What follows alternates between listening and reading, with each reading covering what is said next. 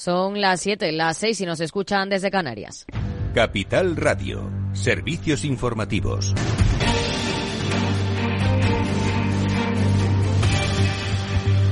¿Qué tal? Muy buenas tardes. La naviera danesa Maersk, una de las principales empresas del transporte marítimo de contenedores del mundo, vuelve a suspender de forma indefinida la ruta por el Mar Rojo tras el ataque sufrido por una de sus embarcaciones el pasado fin de semana. Un conflicto que está provocando volatilidad en el mercado del petróleo. Alejandra Gómez.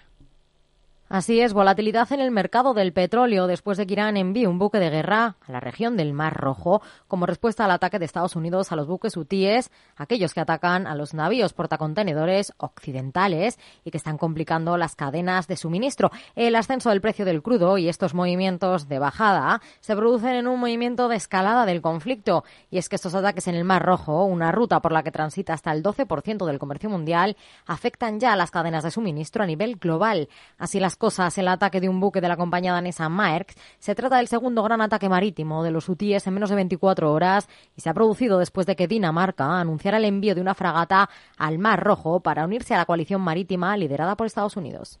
Gracias, Alejandra. Precisamente hoy hemos conocido que el precio medio del petróleo de la OPEP se ha situado en todo 2023 en una media de 82,95 dólares por barril, un 17% menos que el año anterior. Seguimos en el plano internacional porque Argentina ha confirmado que recibirá este jueves a una delegación del Fondo Monetario Internacional para renegociar la deuda del país con el organismo. La intención del gobierno presidido por Javier Milei es continuar con el calendario de pagos del programa que tiene vigente con el FMI, lograr que se perdonen los incumplimientos y revisar las metas que fueron fijadas y modificadas por el anterior gobierno.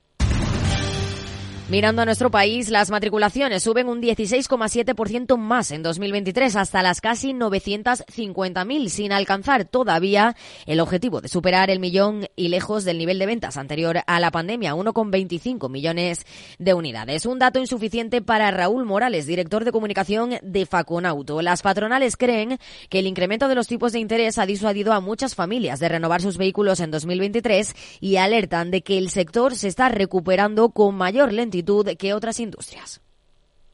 El balance que podemos hacer del año 2023 en la automoción es que ha sido mejor de lo esperado, pero claramente insuficiente porque estamos todavía lejos de las cifras pre-pandemia y eso quiere decir que nuestro sector se está recuperando mucho más lentamente de lo que lo han hecho otros sectores productivos como puede ser, por ejemplo, el turismo. Seguimos en nuestro país porque para este nuevo año el Consejo General de Economistas ha reducido una décima las estimaciones del PIB hasta el 1,6%. Detalles, Laura Antiqueira. En 2024 se prevé una reducción del PIB al 1,6% según el Consejo General de Economistas. En este escenario que plantean esperan que la demanda interna sea el motor de la economía, concretamente el consumo privado. También prevén que la deuda pública se reduzca al 106% a finales del año y que la inflación se modere. Para el año que acabamos de cerrar 2023, el Consejo espera un crecimiento del 2,4% más del doble de lo que se preveía hace un año, siempre que se mantenga un crecimiento del 0 0,3% en el cuarto trimestre. Uno de los motivos principales por los que han aumentado estas previsiones son las revisiones estadísticas realizadas de manera continuada por el Instituto Nacional de Estadística en 2023, permitiendo una mejor trayectoria de la economía tanto en 2022 como en el primer semestre de 2023. Entre los focos de incertidumbre, según el Consejo, las exportaciones ante el entorno incierto de la economía europea. Gracias, Laura. Y hoy también tenemos datos de vivienda. Su precio se incrementará un 4,6% anual durante el primer trimestre de este año hasta los 2.898 euros el metro cuadrado, según previsiones de Sociedad de Tasación que apuntan a que la subida continuará en los próximos meses. Claves del mercado. El IBEX 35 arranca el año con subidas del 0,79% hasta los 10.182 puntos gracias a Ferrovial, los bancos y Telefónica, que han sido los valores más alcistas del índice, mientras que Solaria, Grifols, Acciona Energía y Acciona se han situado entre los peores valores de la primera sesión del año. El foco de los inversores ha estado en los PMI manufactureros del mes de diciembre, tanto en los países europeos, el de España empeora y suma su noveno mes consecutivo a la baja, como en Estados Unidos. El resto de bolsas europeas se han desinflado tras su buen inicio y han cerrado en en signo mixto. En Wall Street también tono mixto, el Nasdaq con caídas del 1,64%, retrocesos para el S&P 500 del 0,58% y el promedio de industriales crece un 0,14%. Muy buenas tardes.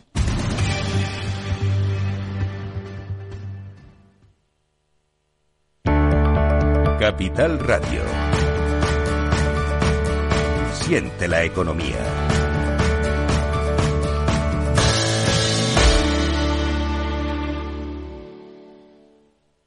Cierra los ojos. Imagínate este año que está por comenzar. Ese sueño que te gustaría hacer realidad. Ese nuevo idioma que te gustaría aprender. Ese tutorial que te hará descubrir un nuevo hobby. Todas las posibilidades que llegan con el nuevo año. Si en los últimos 100 años la tecnología nos ha permitido hacer realidad todo aquello que imaginamos, ahora más que nunca, imaginémonos todo lo que seremos capaces de hacer en los próximos 100. Telefónica, imaginémonos. Feliz año, un beso. Si te consideras un apasionado de los mercados financieros y te interesa la bolsa, debes saber que comprar o vender acciones y ETFs con XTB no tiene ninguna comisión hasta 100.000 euros. Abre tu cuenta 100% online en 5 minutos. Un broker, muchas posibilidades. XTB.com. A partir de 100.000 euros al mes, comisión del 0,2%, mínimo 10 euros. Invertir implica riesgos. Si quieres conocer mejor las empresas con las que trabajas, empieza por Informa. Compruébalo con tres informes gratis, el nuestro para que nos conozcas más y los dos que tú elijas para tu negocio. Solicítalos ya en Informa.es. Informa, líder en información empresarial.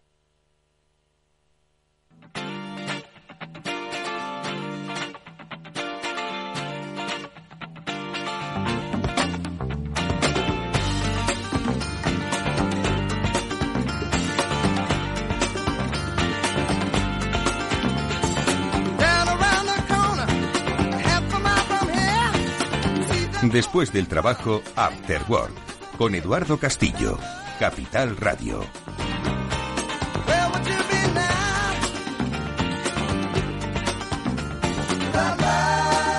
¿Qué tal amigos? Buenas tardes, bienvenidos y feliz año a todos. Es nuestro primer programa del año, ayer día 1, programación especial, hoy volvemos en directo, nos podéis escuchar por supuesto cuando queráis a través de la redifusión en los podcasts, eh, probablemente muchos lo hagáis, así que pues saludo, aunque hoy sea día 2, igual nos estáis escuchando el día 5. Estáis escuchando en realidad no a mí, sino a quienes los martes habitualmente nos acompañan, que son nuestro economista de cabecera, Félix López, al que ya pasó a saludar. Félix, ¿cómo estás? Buenas tardes. muy buenas tardes, muy bien. Año nuevo, vida nueva, todo fenomenal. Todo nuevo, ¿verdad? Optimismo renovado. Bueno, pues ahora vamos a renovar precisamente un poco esa agenda económica, si te parece. Es cierto que el año da para mucho y si nos ponemos a recordar cómo empezó el año 2023, yo es que ni me acuerdo cómo empezó, pero bueno, tú que tienes mejor cabeza que muchos y que yo especialmente, seguro que te acuerdas de cómo empezó 2023 y si cumplió la expectativa. Lo digo por generar otra expectativa de cara a 2024. Bueno, pues además de Félix, con el que vamos a hacer esa, esa revisión y también algún librillo, pues personas que se nos van del mundo de la economía. Eh, también saludamos, por supuesto, a nuestro querido Chimo Ortega que nos acompaña y con el que hoy quiero hablar especialmente de estas restricciones, ¿no? que también comenzaron ayer para muchos conductores en la ciudad de Madrid, pero que al final se van a ir exportando a muchos núcleos urbanos de España y que yo no sé si responden a una justicia social, sí a una justicia medioambiental, pero no a una justicia social. Chimo Ortega, feliz año, buenas tardes. Feliz año, Eduardo Castillo. Buenas tardes a ti, a Félix y a todos los oyentes. Bueno, pues oye, un placer escucharte y ahora lo que quiero es que hablemos de, de, esto, ¿no? de la entrada en, vigor de, si os parece, ¿no? Porque ha sido, vamos, como me decía Félix, es, esto ya se venía anunciando, ¿no? Que a partir del 1 de enero de 2024 los coches sin distintivo medioambiental eh, o distintivo A, que es como decir, como lo mismo, es decir, que no tienen distintivo medioambiental, no van a poder entrar en la almendra central de Madrid, ¿vale? Que es una superficie importante de muchos metros cuadrados y donde trabaja mucha gente. No es que vengan a la calle Preciados de compras en coche, con el coche contaminante, sino que vienen a trabajar, ¿no? Entonces, Chimo, exactamente eh, cuéntanos un poco, porque yo también, yo conozco, tengo conocidos que me dicen, mira, mi coche se ha salvado de milagro por un, por un año, por, por tres meses. Eh, el mío va a poder entrar, pero el de mi primo no. Y así me he quedado. Entonces, ¿cuáles son un poco esas distinciones que hace que mi coche sea de mejor categoría que otros coches? Aunque sean quizás hasta menos contaminante, me han dicho, no lo sé. Sí, a ver, Eduardo, esto va como dice Félix, no es nada nuevo, pero también es verdad que ha sido el tema de conversación estas Navidades. No hay a quien no le hayan preguntado, oye, ¿qué hago con mi coche? Porque por desgracia España tiene un parque muy antiguo de vehículos, con lo cual todos conocemos a alguien que le afectaba la medida. Dicho esto, eh, no hay nada que no se supiera. Eh, la única novedad es que Madrid eh, amplía sus zonas. Eh, lo que era antes el centro, sabéis que la restricción, la última que había, eh, primero fueron las zonas CBE, luego se amplió a la M30 y ahora se amplía a todo lo que es el municipio de Madrid, ¿vale? ¿Qué quiere decir? Que esos coches con etiqueta A o, etiqueta o que no, no llevan o, etiqueta. sin etiqueta, la primera, etiqueta exacto, invisible. Da, da lo mismo, porque es la etiqueta invisible, como tú bien dices. Sí. Esos coches eh, no van a poder circular por ninguna parte del municipio de Madrid, ¿vale? En principio. Luego hay excepciones que os contaré, pero en principio eso es. Eh, los coches etiqueta B o etiqueta C, de momento no les afecta para nada. Lo único es que, como ya venía sucediendo, dentro de las zonas específicas de bajas emisiones, de ese centro neurálgico de las ciudades, en particular en Madrid, que es de donde hablamos ahora, eh, tendrán que aparcar en garajes directamente en parking y no pueden aparcar en la calle. Pero eso ya venía sucediendo, con lo cual no hay ningún cambio para esos vehículos. El cambio fuerte, pero para no liar a los oyentes, ya lo hablaremos, será en 2025, ¿vale? Eh, ¿Qué va a pasar? Pues bueno, que a esas personas que mm, viven en Madrid y tienen uno de, de esos coches que no tienen etiqueta, pues eh, si están mm, si son residentes en Madrid, podrán seguir utilizándolo para entrar y salir de su domicilio, no para circular por Madrid, ¿vale? O sea, podrán ir a su, podrán viajar, por supuesto, la gente dice, ya no puedo sacar el viaje, el coche para ir al pueblo. Sí, lo puedes seguir sacando. Tienes que salir de Madrid, tengo que irme a Alcobendas. Claro, lo que no te puedes es estar circulando por Madrid, porque como Madrid está llena de cámaras, pues te van a localizar que has sacado el coche para circular por Madrid, porque esos datos se cruzan y entonces ahí vas a tener el problema. ¿Vale? Eh, dicho esto, dicho esto, eh, ¿qué puede pasar? Pues nada, realmente eh, durante los seis primeros meses del año nada, sino que te van a avisar, no te van a multar. ¿Este año o el 2025? No, este año, de, si circulas por Madrid con un coche sin distintivo, por la ciudad de Madrid, te van a mandar una carta en esos seis primeros meses, igual que cuando se instalaron las zonas de bajas emisiones al principio, os acordáis que hubo un plazo en el que te mandaban una carta y te decían, entra usted por donde no debe, tenga cuidado. Bueno, pues ahora te van a hacer lo mismo. Eh, de aquí al 1 de julio. A partir del 1 de julio empezarán los procesos sancionadores. Oye, ¿y esa carta qué va a decir? ¿Que se cambie usted de coche o que lo achatarre? ¿O que no venga Eh, a Madrid directamente o cómo? Que no puede entrar en Madrid. A ver, eh, piensa que son coches de 20 años o más. Eh, que no están dados de alta como históricos porque no cumplen los requisitos, porque si no lo estarían casi seguro. Eh, porque mm, es un chollo, tengo un coche histórico, pero bueno, eso lo contaremos otro día, cómo es ese, porque si no nos vamos a liar, ¿vale? ¿Cómo es ese proceso? Porque también existe.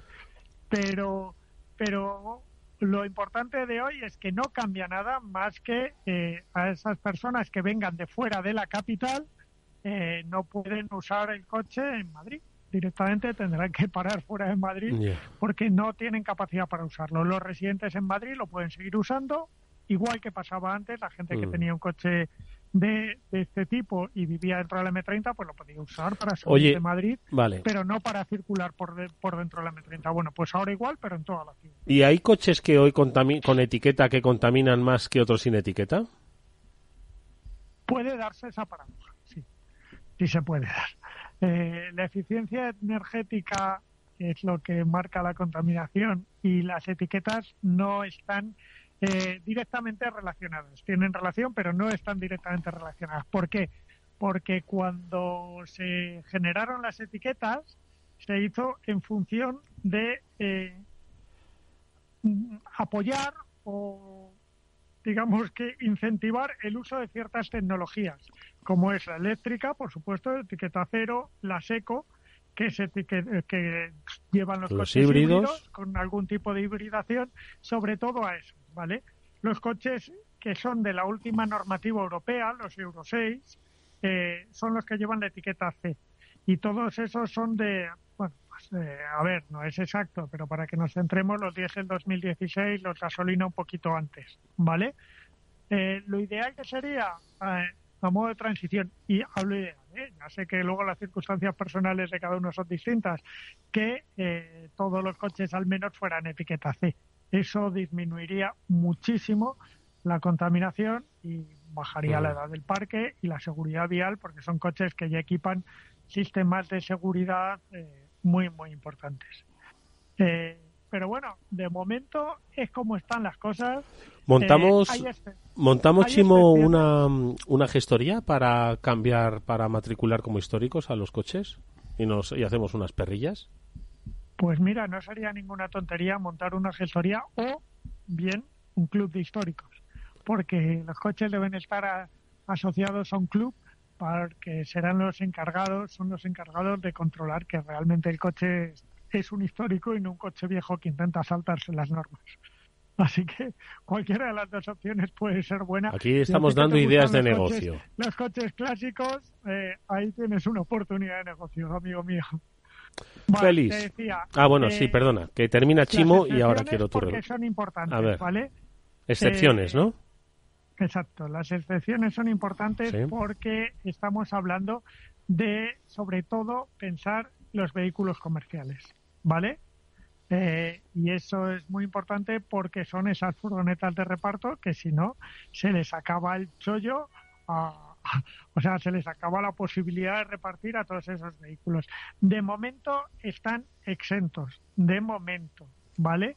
Eh, yo no le garantizaría ni eh, no le garantizaría a nadie eh, que no lo estén dentro de unos meses pero bueno qué va a pasar bueno pues que todos esos vehículos a partir del 1 de enero de 2025 y ahí sí que ya hay que tener más cuidado eh, posiblemente les prohíban la circulación ahora mismo la nueva norma no afecta ni a camiones ni a las furgonetas de reparto ni a las motocicletas y a los ciclomotores porque su homologación, aunque las etiquetas sean las mismas, y eso lleva a error, eh, los ciclos de homologación son distintos y, no corresponden a lo mismo. Por eso no afecta tampoco ni a las motos ni a los ciclomotores. Eh, ni, por supuesto, a aquellos vehículos que tengan reconocida la consideración de históricos. Eh, para ello, la DGT hace un año y algo hizo un reglamento de vehículos históricos donde se pueden ver los, requisi- los requisitos para ser eh, para ser histórico. Ah, por cierto, y otro otro que no a aquellos coches que estén adaptados, aquellas personas que tengan coches de movilidad adaptados por su movilidad reducida, esos coches tampoco tampoco ni lo estaban en las zonas de bajas emisiones ni lo están ahora en esta nueva gran zona de bajas emisiones que se convierte todo Madrid, eh, tampoco están afectados y también pueden seguir circulando. ¿Tú tienes etiqueta? Sí, tengo una etiquetilla para que el coche todavía pueda andar unos años, ¿no? No, ya hemos visto, tenemos pobreza energética, ahora vamos a tener pobreza vehicular. Vehicular. Chimo, perdona, ¿se sabe el, el número de vehículos aproximados que residen en la Comunidad de Madrid o en el municipio de Madrid que pueden verse afectados ya este 2024? Esto es una pregunta que yo he hecho al ayuntamiento y la respuesta ha sido este año en Madrid no hay ningún vehículo afectado. Y es, técnicamente es correcto porque todos los residentes en Madrid eh, pueden circular con su vehículo. Lo que tienen son zonas en las que no van a poder entrar con el coche. Ya pasaba. Eh, si tú residías en un O barrio sea que es, fuera es- de la tenemos M30, que hablar a gente de fuera del municipio de Madrid, ¿no? Exacto. Pero que trabaja en Madrid todos los días. coches que entren. Si tú vives en, por decir algo, en municipios limítrofes del corredor de Lenares, y lo digo porque hay muchos vehículos de reparto, mucha empresa en el corredor de Lenares, este año si son de empresa podrán entrar, porque la actividad comercial está permitida, pero eh, si son vehículos particulares, de gente que viva en San Fernando, en Coslada, en todos estos municipios, bueno, pues no van a poder entrar. O, por ejemplo, los de... ¿Alguien conoce la carretera de La Coruña de 7 Por a ejemplo, 9 de la mañana aproximadamente? Ronda, todos los vehículos ¿Vale? Todo lo que no entra, tengan ¿no? Distintivo medioambiental, eh, que, o sea, o que no tenga, o que sea A, que tampoco llevan distintivo medioambiental, Sí. bueno, pues todos estos no van a poder entrar en Madrid. Bueno, durante seis meses recibiendo un- una carta, ¿no? Durante seis meses recibiendo una carta, también he preguntado hasta qué punto cuántas cartas puedes recibir sin que te multen y tampoco ha habido respuesta. Se supone que a día de hoy son ilimitadas, pero yo no se lo puedo garantizar a ningún oyente. ¿Se ha medido la, la huella de carbono que van a dejar el envío de esas cartas? El envío de las cartas no lo sé. Los coches te puedo asegurar que mucho, eso es cierto. A, a ver, O sea, la trazabilidad cuenta- de la confección de esas cartas. Por todo se puede medir, ¿no? Eh, se puede medir, supongo, sí, sí, claro, por A supuesto, ver. todo es medible a día de hoy. A ver. La utilización de papel. Pobreza- que las cartas vayan en papel reciclado también. no, no Pobreza vehicular. Feliz. Habrá que dar Pobre. subvenciones para que La gente Claro. se pueda cambiar de coche, ¿no? Sí, en la entrada hay un parque de unos coches eh, para que hagan un cambio, ¿no? Dejan allí. Porque un coche, eh, claro, porque se necesita ayuda, ¿eh? Para un coche, ¿eh? Porque un coche así baratillo, ¿cuál es el coche más barato del mercado, Chimo? En, que se comercializa en España, ah, por ejemplo. Ahora mismo, eh, ir de los 15.000, si es nuevo, de los 15.000 a los 20.000 euros. El problema del parque español, ¿sabes cuál es? ¿Cuál? Que es verdad que hay que achatarrar, es verdad que tenemos el parque más antiguo de Europa. Es muy peligroso, no solo muy contaminante, sino muy peligroso en cu- cuanto a la seguridad vial. Eh, pero es verdad que para hacer eso hay que dar una ayuda razonable y directa. Las ayudas que se dan ahora, ¿qué es lo que pasa? Que apoyan los vehículos eléctricos muy caros, con lo cual es difícil que te compense, por un lado. Por otro lado, eh, eh, la compra de un coche nuevo o de un año, también muy caro para el normal del, del ser humano. Entonces, ¿qué habría que hacer? Pues dar ayudas a coches un poquito más antiguos, pero que renovaran esos coches de más de 20 años, que este año van a ser, eh, más de 15 años va a tener en torno, cerraremos el año con el 54% más o menos del parque. Imaginaros el problema que eso es medioambiental. Si solo ese 50% se renovara por coches Euro 6, esos coches que os decía al principio de máximo 8 años, por poner una edad media, eh, bueno, pues podríamos reducir casi el 70% las emisiones, si- sin hablar de electrificación, ni de híbridos, ni Oye, de nada de eso. Seguimos con los motores convencionales, el 70% de las emisiones y mejorar muchísimo la seguridad. Chimo, ¿la DGT tiene contabilizados eh, los incidentes que se producen, los eh, accidentes que se producen, la edad media del coche eh, que se ha Eh, visto sí. implicado? Hay un registro, este año todavía no se ha presentado, pero sí, y es directamente proporcional a la edad del vehículo. O sea, ahí sí que no hay por dónde escaparse. Todos los años esa estadística da que los coches más, ah, es verdad que hay accidentes de coches nuevos, pero cada vez el los mayor número de accidentes es de coches más antiguos, porque son los que peor se, no tiene la culpa el coche, ¿vale? Es verdad que llevan menos sistemas de seguridad, con lo cual hay que tener más precaución conduciendo, pero eh, no es problema del coche, es problema del mal mantenimiento que lleva el coche, porque muchos de esos vehículos ni siquiera pasan la ITV por miedo a no pasarla y a que te inmovilicen el coche. Con lo cual, si andamos, hablamos de eso, son los coches que llevan peores neumáticos, los coches que no revisan la amortiguación, son los coches que los sistemas vale, que van sin luces, son Hombre, los sin sistemas eh, sin luces. básicos, Hombre, si- básicos sin de luces seguridad no me los cuesta... no- sí, seguro que algún desgraciado hay, ¿eh? Que va sin luces no, por la sin vida. luces me refiero a que con una No, luz por la no noche. que vaya sin luces, pero que con una luz que no alumbra lo suficiente. Conductor y vehículo sin luces. Sí, sí, sí, A porque ver. las luces de hoy parece que llevan las largas puestas, ¿verdad? Y no, son Claro, los las Xenon. luces de hoy ves de- como si fuera de día, con un coche de hace 25 años, mm, pues no ves igual, lógicamente. Entonces, A ver. porque la tecnología de hoy en día no es Venga, vamos no a hacer otra cosa. análisis económico, que no político ni municipal, de esto, Vale. Félix. Pues eh, la primera idea. Dice Chimo, España es el país que tiene el parque más antiguo con respecto a otros de países. Europa. sí. Claro, es un indicativo del empobrecimiento comparativo que hemos tenido en los últimos 15 años. Es decir, se nota en todo, ¿no? El otro día se nota en las entradas de fútbol, en los coches. No hemos vuelto a recuperar los niveles de ventas de coches de hace, ni se, ni se sabe, ¿no? Tampoco es que hubiera que haber tenido las ventas allí en la época de, del Audi, ¿no? Se compraban todos cuando vendían Mm. el terreno. Sí, para- sí, sí, sí. ¿no? El Q7, ¿te acuerdas? que hablamos en su día, ¿eh? Sí, bueno, todo aquello. Del Porsche Cayenne. El Cayenne y el Q7, Cayenne, exactamente.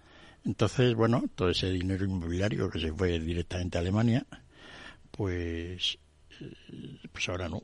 Ahora no se va a ningún lado porque no hay mucha venta de, coches, ¿no? Y, es un indicativo muy claro, ¿no? Es decir, donde se notaría realmente Claro, quizás se hubieran vendido más coches si no es porque en los últimos dos, tres años, dos años, por la subida de los precios ha sido disparada. Disparada. Disparada y disparatada. Mm. Y entonces, pues claro, la gente, pues no, no. Entonces, pero es muy indicativo de, de la situación española, es decir, pues le preguntas a la ministra de Economía, oye, ¿cómo va España? No, al ministro, al ministro ya. Bueno, al ministro, pero... la ministra se fue al BEI. Mm. Entonces le preguntas al ministro, oye, ¿cuántos coches están vendiendo? ¿Me nos cuente usted la historia del PIB? ¿No? ¿Cómo vamos de, pobreza móvil? ¿No? Y entonces, pues, está disminuyendo. Ahora todo el mundo vamos en gran coche, pues ya se ve. No es así, ¿no? Esa es un poco la, la primera la primera clave, ¿no? Segundo, pues efectivamente, ¿no? De, de, de pues yo no sé si iría tenemos en España de alguna manera en otros países tienen más complicado todavía el hecho de, de tener coches antiguos ¿no? de por ciudades ¿no? o sea que en el fondo tampoco tenemos una hasta ahora una legislación muy porque luego todo queda a lanchas Castilla y todo el resto de España donde los coches pues van a ir por ahí mm. todavía echando humo ¿no? claro porque esto solo es, es Madrid supongo que algunas ciudades también comienzan con la restricción eh, a ver esto viene por la ley de cambio climático que afecta a 150 ciudades de Europa, más o menos. ¿eh? se habla ya de 163 porque algunas han crecido, pero bueno, en torno a 150 ciudades españolas que eh, tienen más de 50.000 habitantes. Lo que pasa es que cada una de las ciudades es soberana para regular como quiera. De hecho, Barcelona estaba pensando si incluir los coches etiqueta B también, esas etiquetas amarillas. No lo ha firmado porque la norma no le obliga, pero tampoco ha dicho que no lo vaya a hacer durante este año, con lo cual cada uno va a estar por... Pero bueno, en regla general... Barcelona siempre en coche puso muchas trabas, ¿eh? ¿verdad? Sí, son más de moto. Sí. Barcelona ir en coche es un suplicio, la verdad. Y en moto también, porque últimamente se ha llenado de carriles dedicados a las bicis y hay calles, sobre todo en el centro de Barcelona, que es mm, muy complicadito circular, yo os lo digo yo. Bueno. Bueno, pues es que esto pues ha sido quizás que una cosa, eh, para cambiar esta tendencia y que la gente cambie de coche, lo que hace falta es una ayuda directa, ¿vale? Es decir, de, pago en el momento de la de 3.000 euros. Como, en los pibes, exacto. Y de un importe, no sé decirte el importe, pero claro, eh, tú si tienes un coche de 15 años eh, te metes en una página de internet de valoración del vehículo, de compraventa, eh, te dan pon 1.500, 2.000 euros por ese coche, ¿vale? Y la ayuda que te da el gobierno son 700 euros. Eh, ¿Creéis que alguien va a chatarrar el vehículo o lo va a revender? Aunque cambie, ¿eh? Y estoy diciendo en el mejor caso en el que cambia. Eh, lo va, es irreal la ayuda que se está dando y encima no es directa, tienes que esperar a que se te conceda, con lo cual, pues, pues, pues mal vamos. No, y luego hay que, todo lo que sean subvenciones, todo lo que sea, digamos, pues oye, incentivos, hay que tener mucho cuidado cómo se realizan, ¿no?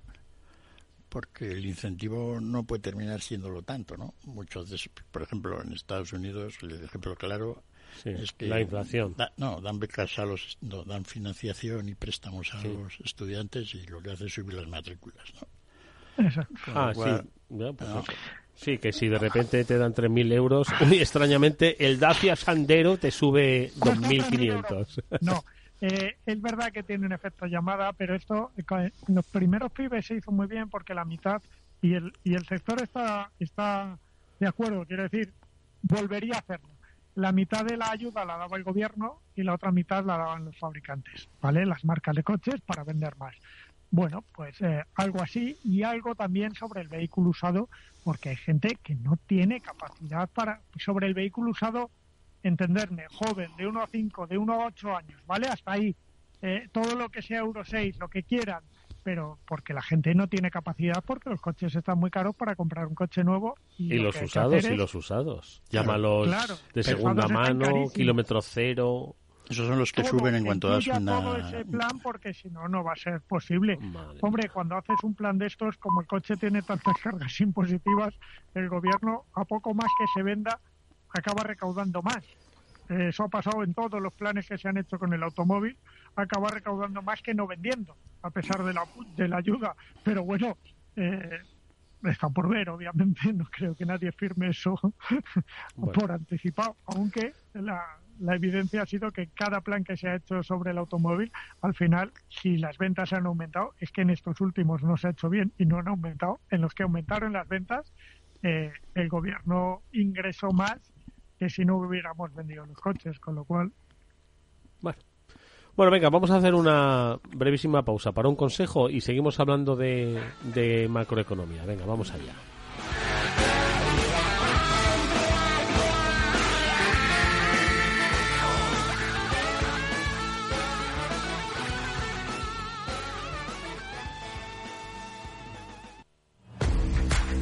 Si inviertes en bolsa, esto te interesa. XTB, tu broker con más de 15 años en España, tiene la mejor tarifa del mercado para comprar y vender acciones y ETFs. No pagues comisiones hasta 100.000 euros al mes. Si inviertes en bolsa o quieres empezar, más sencillo imposible, entras en xtb.es, abres una cuenta online y en menos de 5 minutos compra y vende acciones sin comisiones, además con atención al cliente las 24 horas al día. ¿A qué estás esperando? Miles de clientes ya confían en xtb.es, un broker, muchas posibilidades. A partir de 100.000 euros al mes, la comisión es del 0,2%, mínimo 10 euros invertir implica riesgos.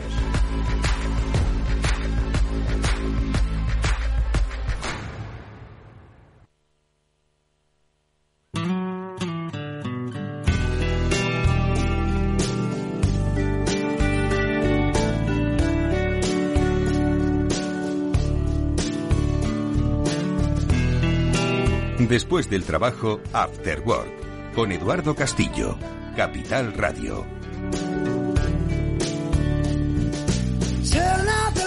La verdad es que tenía que haber hecho los deberes, y que eran haberme escuchado el primer programa del año 2023 que hicimos, eh, para ver un poco qué dijimos entonces, ¿no? Cuál era un poquito ese ambiente económico. Estábamos hablando de la inflación que no cesaba, que se iba a cumplir un año de la guerra de Ucrania. Eh, no, no había ni mucho menos adelanto electoral. Este se produjo el día 29 de mayo. ¿Qué más pasaba en 2023? Sí, a nivel Que había una cosilla que se llama ChatGPT que empezó a darnos la turra durante todo 2023. Menudo daño te ha dado a ti. Madre mía, ¿te acuerdas? no? Sí. Chimo, ¿te acuerdas, no? Madre mía. Hombre, es que tú además te emperraste desde el principio con el chat GPT, ¿eh? ¿Te gustó la idea? Sí, me gustó, me Recordémoslo. gustó. Y luego le gustó a los estudiantes, fíjate. Sí, para hacer sus trabajos, pero bueno. Sí, te, te, te copias mucho. Joder, madre mía. Y, y lo bien que escribe ChatGPT. Madre, madre mía. Pero bueno, eh, hablábamos de eso, ¿no? Sí, eh, el tema eran dos temas, ¿no? Si iba a haber crisis o no. La- esta crisis más anunciada de la historia. que- Exactamente. que Llevamos, no- yo creo que cinco años sí, o que- más. Que no ha ocurrido, ¿no? Después de la pandemia, pues oye, ¿no? La bolsa que está cara, que va a caer, tal, todo eso pues ha subido en Estados Unidos, en Mm. España también, por primera vez en un tiempo Sí. y entonces eso ha sido, digamos, pues contraintuitivo en aquel entonces, ¿no? Hemos estado mejor ahora que lo que pensábamos, ¿no? El tema de la inflación había sus dudas, en el sentido que aquí comentamos que iba a caer estrepitosamente, como así fue, y, y, y, sin embargo, pues otra gente pensaba que no, que esto podía todavía tener algún Recorridillo. algún recorrido, ¿no? Y entonces, pues aquí estamos. Eh, la inflación, pues ya ha caído. ¿Cómo valoras el año pasado? A ver, 2023 económicamente. Para la economía española, un año perdido, ¿no? Porque ni han subido los sueldos, ni hemos mejorado Ni se han vendido más coches, ni fu ni fa. ni fu ni fa, ¿no? Ha sido un año así. Sí, bueno, pues en ese estado que estamos ahora en estado estacionario, de- ¿no? Y que muy probablemente, pues el año que viene. Los sí, fondos Next Generation y tal no se han notado para nada. En plan, ¿tenían que haber sido un revulsivo o no? tenían, pero no, y, eh, o sea, se está manteniendo todavía como en Estados Unidos, es decir, se está manteniendo la economía con un déficit público muy grande. Es más escandaloso en Estados Unidos que aquí, ¿no? Porque tienen un pleno empleo súper super empleísimo y sin embargo el déficit público americano es una exageración, ¿no? Entonces, cuando tú tienes, pues que aparte de la demanda normal, pues esto, la demanda de incremento de la deuda, pues es imposible que haya quiebras, o sea, que haya recesiones. A, no ser de que llegue el bacatazo. La gente ya no confía en tu deuda y en esto que atrae, ¿no? Entonces, de momento en España y en Estados Unidos no estamos en esa situación. Podemos seguir creciendo a base de deuda. Una de las cosas que ocurre, que esto lo tienen muy bien aprendido los chinos, no, pero que aquí parece que lo están, es que si hay inflación, pues toda la deuda acumulada se va diluyendo. Entonces, si la economía crece módicamente al 1,5%, pero hay una inflación de 3, que es el caso español ahora, ¿no? Pues tú puedes crecer, tú puedes tener una deuda del 4,5% del PIB y la deuda sobre el PIB nominal, porque estos son términos nominales y el crecimiento real no aumenta. ¿no? Entonces, cuanto más sea el porcentaje de, de, de, deuda sobre el PIB, curiosamente tienes más colchón, mientras hayas podido aguantar. Los chinos tienen un 300% de deuda total sobre el PIB. España andaremos por los 200 algo. ¿no? Entonces los, los chinos pues pueden tener todos los años un aumento de deuda del 10% del PIB, siempre y cuando, pues como iban creciendo últimamente, pues un 10% del PIB, y que significa tres puntos porcentuales de la deuda total. Es apenas nada. Pueden tener hasta 20% de deuda del PIB anual, que es lo que están haciendo con todas las inversiones que hacen. Es decir, los, chinos invierten mucho, tienen, digamos, un déficit de financiación general de aumento de deuda, pero como siguen creciendo nominalmente pues a tasas 6-7%, eso les permite que tres veces el PIB tienen deuda 20% de deuda. Y así pueden estar. Quiero decir, los chinos han encontrado la, porque la economía de momento les ha permitido mantener esos elevados niveles de deuda sin que quiebre. Mm. Bueno, esa es un poco la situación un poco occidental. Entonces, pues España, mientras sigamos el próximo año, pues teniendo cuatro o cinco puntos de déficit fácilmente, porque el tema de pensiones pues va poco aumentando a ritmos pues acelerados. Es normal el mayor endeudamiento, ¿no? Entonces dices, oh, el 5% del PIB pues es perfectamente asumible. Sí, la, deuda va subiendo todos los años. O sea, no va a haber una crisis de deuda en España. De momento no, mientras el Banco Central Europeo pues siga siendo generoso. ¿no? que es un poco la, idea. ¿no? Lo mismo pasa en Estados Unidos. La Reserva Federal, si no compra, ya está. ¿no? y, bueno, pues dentro de lo que es Europa. Pues Así que por el lado macro no vamos a tener grandes fuegos de artificio este año. No, salvo que haya se, desate, algo raro en el mundo. Y venga un cisne negro sobrevolando nuestras cabezas. y entonces, Eso pues, no lo sabe nadie, ¿no? Entonces para el cuñado. Simo, hay cisnes negros en bueno, si es que los cisnes negros no se sabe si están en el horizonte, los cisnes negros aparecen. Exacto. Si son cisnes negros y los preveemos, mm, le damos el Nobel a Félix. yo creo, me creo incapaz. Pero yo no descarto cisnes negros, Eduardo, aunque pensemos que vamos a tener un segundo año. Eh, y no, yo no soy pesimista de por sí, pero bueno, es que El año pasado, del cisne negro, ¿cuál hablaríamos? ¿El ataque de, Hamas a Israel en octubre? Que ocurrieron cosas que no esperábamos. un cisne negro, ¿no? Bueno, nos preocupaba el tema del gas, pero eso ya no era cisne negro, porque era un cisne ya más pardo que nada, porque lo teníamos visto. No, cisne negro, pues sí, ha sido un poco el tema ¿De Israel? que económicamente pues todavía no ha tenido repercusiones. Eso podría haber derivado en algo más en un tema petrolero grave. Irán y tal, ¿no? Sí, de momento, pues oye, ahí están tirando misillos en el estrecho, ¿no? Y a ver en qué termina eso, ¿no? O sea que una sorpresa grande, pues donde no la, pues, pues, como siempre, ¿no? Pues precio de subida de las materias primas, un agravamiento de, de, la situación en Ucrania que no sabemos qué va a pasar, ¿no? Está todo eso ahí. el año que viene, lo comentamos en el último programa con Javier López Bernardo, hay, eh, bueno, el año que viene no, este año ya, estamos día 2 de enero. Hay elecciones estadounidenses. Hmm. Y puede hay que se produzca, yo que sé, vete a saber qué jaleo pues el negro ahí sería que gane un tercer partido, porque que gane uno o el otro, pues... Ha nacido un, un partido nuevo de izquierdas, por cierto. ¿Cómo se llama ahí? No, no recuerdo ahora mismo. Pero bueno. Pues no sé, bueno, pues habrá que esperar, pero dime, Chimo. negros no sé, pero yo tengo una pregunta para Félix muy rápido que no quiero interrumpir, pero es eh, el Mar Rojo, Félix, ¿no es un cisne gris que se nos avecina algo más o no? Sí, bueno, me está comentando ahora, Los misiles, esos que están teniendo, ¿no? Y, Exacto. Eso me preocupa.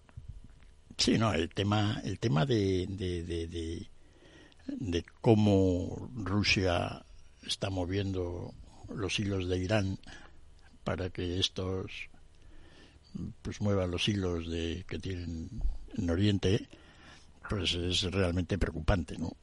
Es decir, puede que, que, que Rusia decida que Irán pues se involucre más en la guerra. Hoy decían que mandaron una fragata a los iraníes al Golfo. ¿No? y decían las características de la fragata y tal. Te das cuenta de que ese es como pequeño, ya, vamos a meter una puñita por aquí, a ver en qué termina todo, ¿no? Y bueno, pues no sé, puede terminar en que los UTIs estos sigan lanzando misiles y un día pues se cansen y les caigan todos los misiles encima de ellos, ¿no? Pero de momento eso pues parece que no, que no está ocurriendo, ¿no?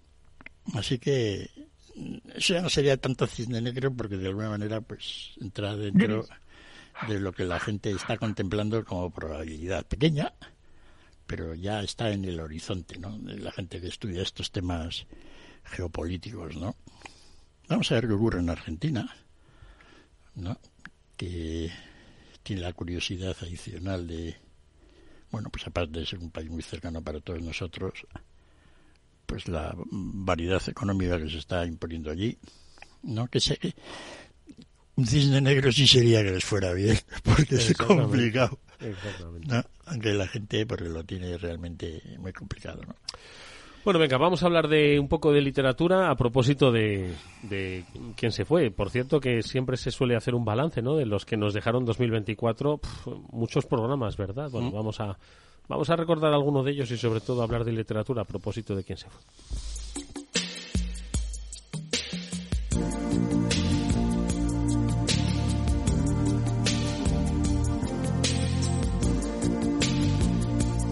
Estás escuchando After Work con Eduardo Castillo. me acaba de, bueno, en realidad simplemente en los hilos de Twitter, ¿no? Que eh, van saltándote noticias.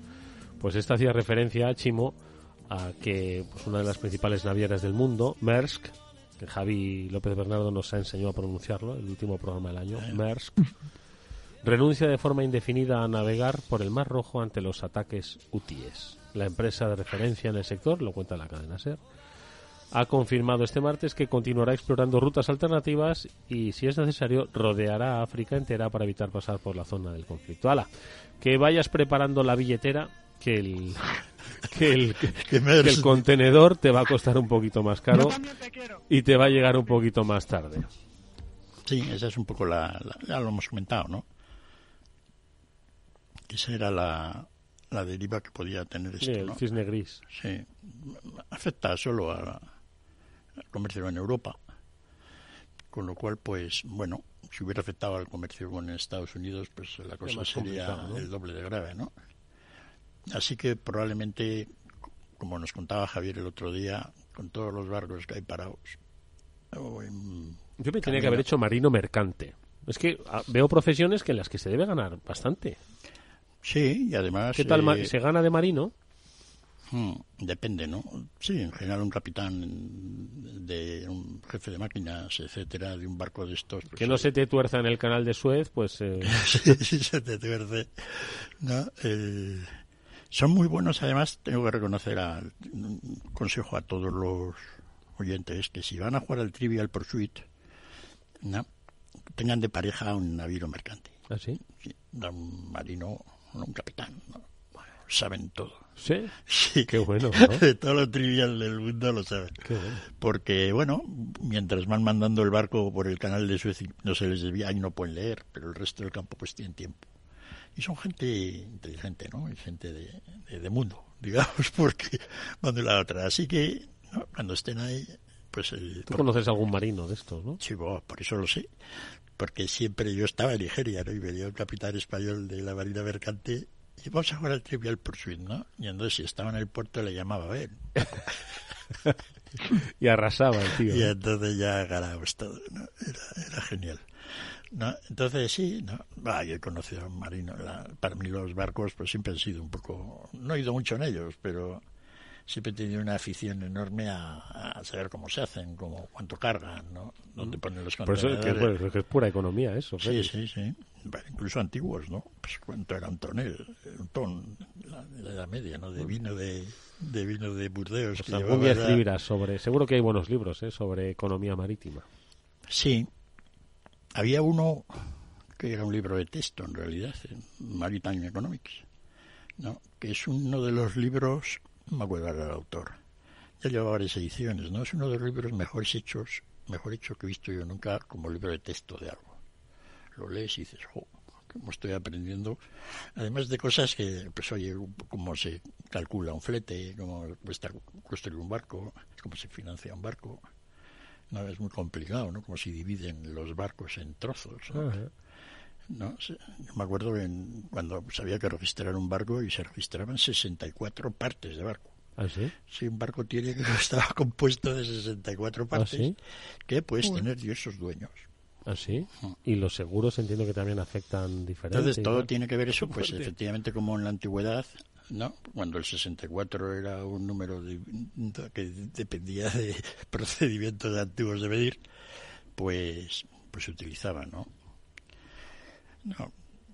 Así que el Trivial Pursuit en estas navidades, pues, Hazte con un marino mercante a tu lado para ganar. sobre todo, pues hay que jugar para esto. O que en- se vaya un cifras y letras de estos, un marino Mm. mercante o algo, ¿no? No, no, En fin. Bueno, vamos a volver a tierra. A tierra firme para hablar de este librillo que me has traído. Dice una introducción neoclásica a la macroeconomía. Madre mía. Sí, Esto de- yo no sé si lo voy a regalar en Reyes. No, no. Pero Me pueden dar con él. Es, es durillo, ¿eh? Este está escrito por Merton Miller, que fue premio Nobel de Economía, figura. Pero no por esto, sino por temas de finanzas empresariales. Y otro es un Charles Upton, que no le conoce nadie, pero bueno. ahí ¿Tú está. sí? Sí, va, porque está en el libro este, yo tampoco lo conocía. Si lo he traído es por una cuestión muy peculiar. Mm, Hace poco antes de Navidad murió pues uno de los, quizá el último dinosaurio antiguo de la ciencia económica por edad, tenía 98 años, creo.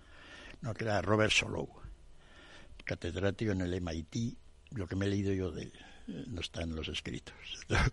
Entonces era de su tío majo. Y se murió. ¿no? Entonces, este le dieron también a Solow, le dieron el premio Nobel, también yo creo que era año 68, de, de los primeros, bueno, los primeros no, pero, no el 68, perdón, 86.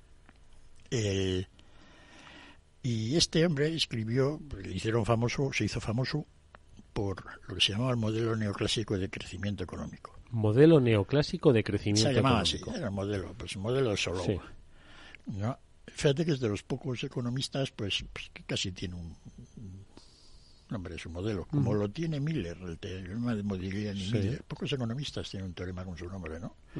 Entonces, Solow escribió un artículo luego hizo un librillo sobre la teoría del capital y en lo que se creó la función de producción macroeconómica que más o menos se decía que el PIB de un país depende de el capital y el trabajo que tiene cantidad de trabajo cantidad de capital esto pues en principio pues todo el mundo le pareció normal y empezaron a desarrollarse pero Solow mm, comprobó que si aumentas el capital y el trabajo en un 10%, pues resulta de que el PIB te aumenta un 20, no un 15. Se aumenta más, ¿no? Y luego puede ser que aumente menos. Es decir, que aumenta el capital y el trabajo pues en un 8%, como sabe que está, que ha ocurrido en China, sobre todo con el capital en los últimos años, pues que el PIB no aumente tanto. Y entonces, esa diferencia entre el que aumentaba más o menos es lo que solo decía, pues, digamos, un poco la muestra de nuestra ignorancia. No sabemos qué ocurre. Y entonces, pero una vez que solo hizo eso, pues a todo el mundo dijo, "Bah, ¿para qué nos vamos a preocupar la ignorancia? Nada, aquí sabemos todo. y entonces se ha creado toda la industria de funciones de producción macroeconómica para la hora de decir de pues eso de la producción de los factores habrán dicho es que no está aumentando solo es un 1% no etcétera pero eso no, no podía haber quedado ahí si no es por estos dos fulanos, digamos. Hicieron este libro de texto el año 76, Macroeconomía, una introducción neoclásica. Y entonces cogieron la función de producción de, de Solou y a través de ahí desarrollaron toda una teoría macroeconómica. Básicamente es todo lo que se estudia hoy en, de una manera u otra en modelos clásicos, neoclásicos, neokeynesianos, todos partiendo de funciones de producción, porque cuando yo estudiaba macroeconomía, el primer capítulo, aparte de hablar de contabilidad nacional, era la determinación de la renta del día de hoy. ¿No? Pues que es el consumo más la inversión, pues hay más consumo, ¿verdad? Todo eso, pues era un esquemilla keynesiano. Y entonces luego había ciclos. Pues si hoy tenemos más riqueza el año que viene, pues nos irá mejor o peor pero no se planteaba a la gente cuál era el crecimiento a largo plazo. Sin embargo, ahora todos los libros de macroeconomía son al revés. Empiezas con teorías de crecimiento a largo plazo y a partir de ahí vas generando una serie de ideas. Claro, la función de producción macroeconómica pues es un engendro. ¿no? Si algún día le preguntas a Javier López Verado que te explique qué es de los que vas a ver esto, de lo engendro que es. ¿no? Entonces, a partir de una cosa tan extraña, se ha generado todo todo el, cuerpo de conocimiento macroeconómico que se enseña ahora, pues depende de eso. Entonces, alguien puede decir que Solou, en realidad, es el culpable, es el economista más importante de los últimos 40 años. Fíjate que hemos dicho de Lucas o de otra gente, ¿no? Porque realmente, de alguna manera, pues todo el mundo está planteando un poco la enseñanza de la economía con este criterio. Este libro es excepcionalmente bueno, pese a que parte de unos supuestos que mucho mejor que ninguno de los libros que posteriormente he visto yo que se introducción a la macroeconomía pero no ha tenido digamos mucho éxito como ni nadie lo menciona. Pero los siguientes que han escrito el libro seguro que lo han leído lo han copiado de aquí.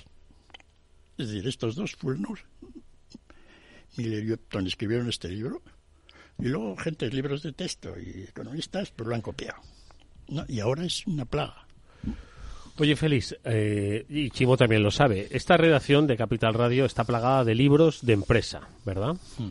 Además, cada día llegan pues tres o cuatro, si no diez libros de empresa que analizan pues el este, lo otro, el esta, no sé qué, muchos, muchos libros de empresa.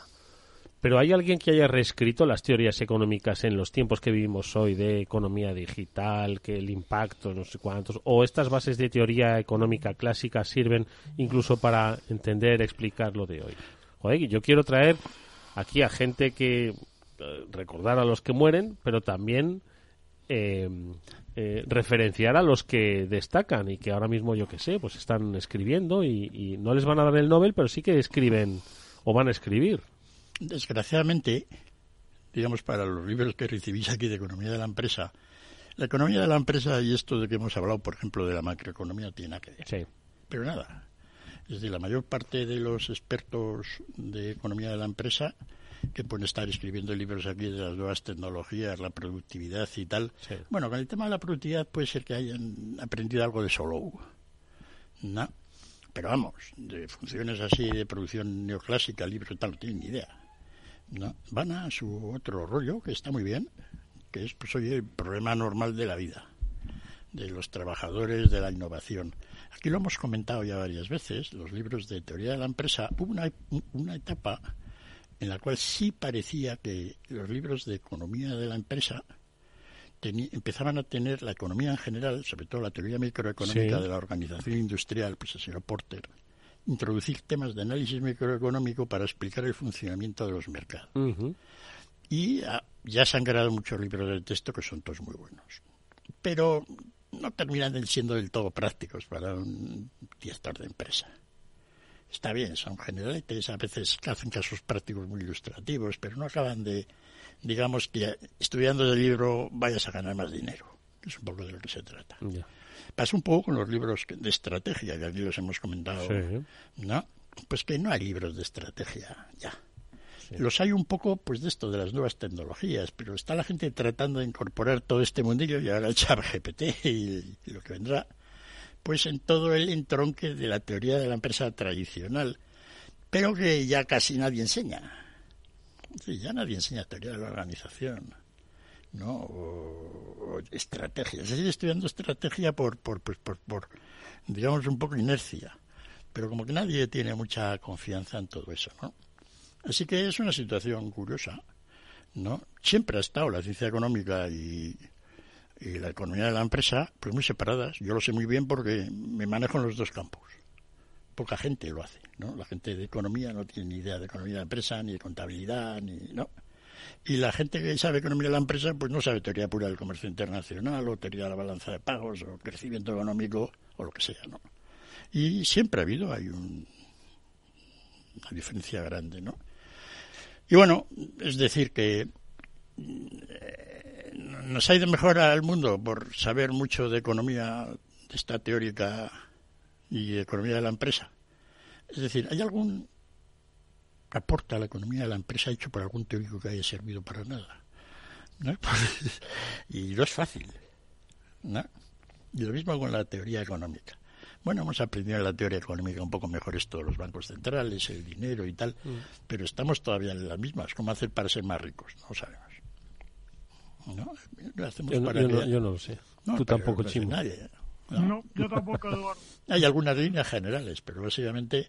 Y luego sí, pues si te crees, por ejemplo, la función de producción macroeconómica, pues pones que F es igual a por K, KL, y entonces pues más capital, más trabajo, y la A es la ignorancia. Mm. Pero bueno, pues la ignorancia es básicamente... Pero es que al final son los políticos que no saben ni de macroeconomía, bueno, algunos sabrá, ni de economía de la empresa, los que acaban regulando o legislando cuestiones que afectan tanto a la macroeconomía como la economía de la empresa, ¿no? Sí, por ejemplo, lo de todo el tema este de las emisiones. ¿no? ¿no? se habrá hecho un análisis económico muy a fondo de ello. Iba a decir una palabrota, se habrá hecho. No. Entonces, un poco así, ¿no? Es decir, Aquí se legisla a golpe de tuit. Y, y bueno, y así va, yo creo, seguir siendo, ¿no? La gente dice que los economistas, pues a veces tienen importancia decisiva en el desarrollo de las cosas. Yo digo que bastante poco, por lo que tú dices, ¿no? Es más un tema, ¿no? De, de... Porque claro, el mismo Solo, pues todo el mundo lo escuchaba, pero tampoco, digamos, sus políticas de alguna manera eran decisivas para el desarrollo de la economía americana. Oye, hoy hemos traído este libro, Macroeconomics, pero pronto vamos a traer el libro de Félix. Solo digo eso, lo voy a dejar así por encima. Mm. Ya os daremos los detalles y ya os daremos el tema. El, próximo programa avanzamos y preparamos un programa especial. Félix López, gracias por haber estado con nosotros. Muchas gracias a todos. Feliz año nuevo a todos los y que nos vaya oyentes. Feliz Chimo Ortega, gracias, un abrazo Chimo, cuídate mucho. Muchas gracias, amigos. Nos vamos, nos vamos, hasta mañana.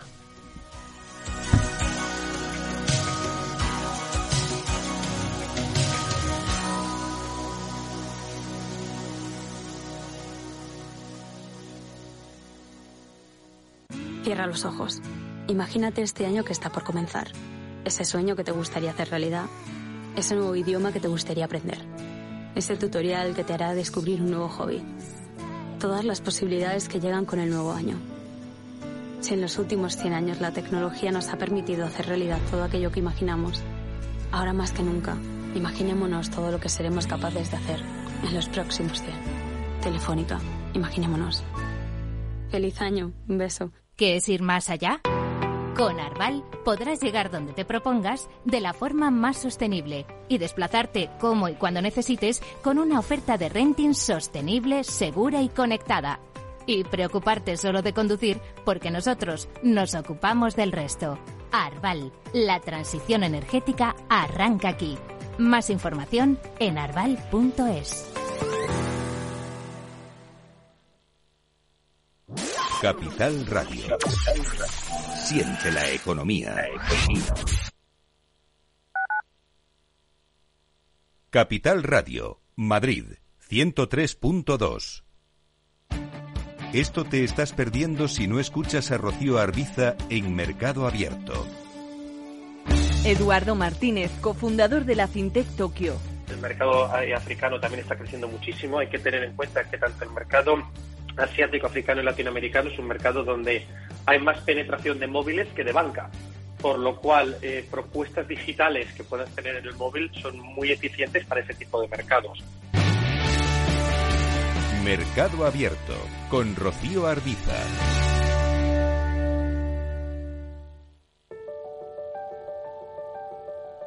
Capital Radio lanza el nuevo formato de Cripto Capital, todos los lunes a las 3 de la tarde con el maestro de trading algorítmico Carlos Puch Sajibela. Lo que nadie te cuenta, escúchalo en Cripto Capital.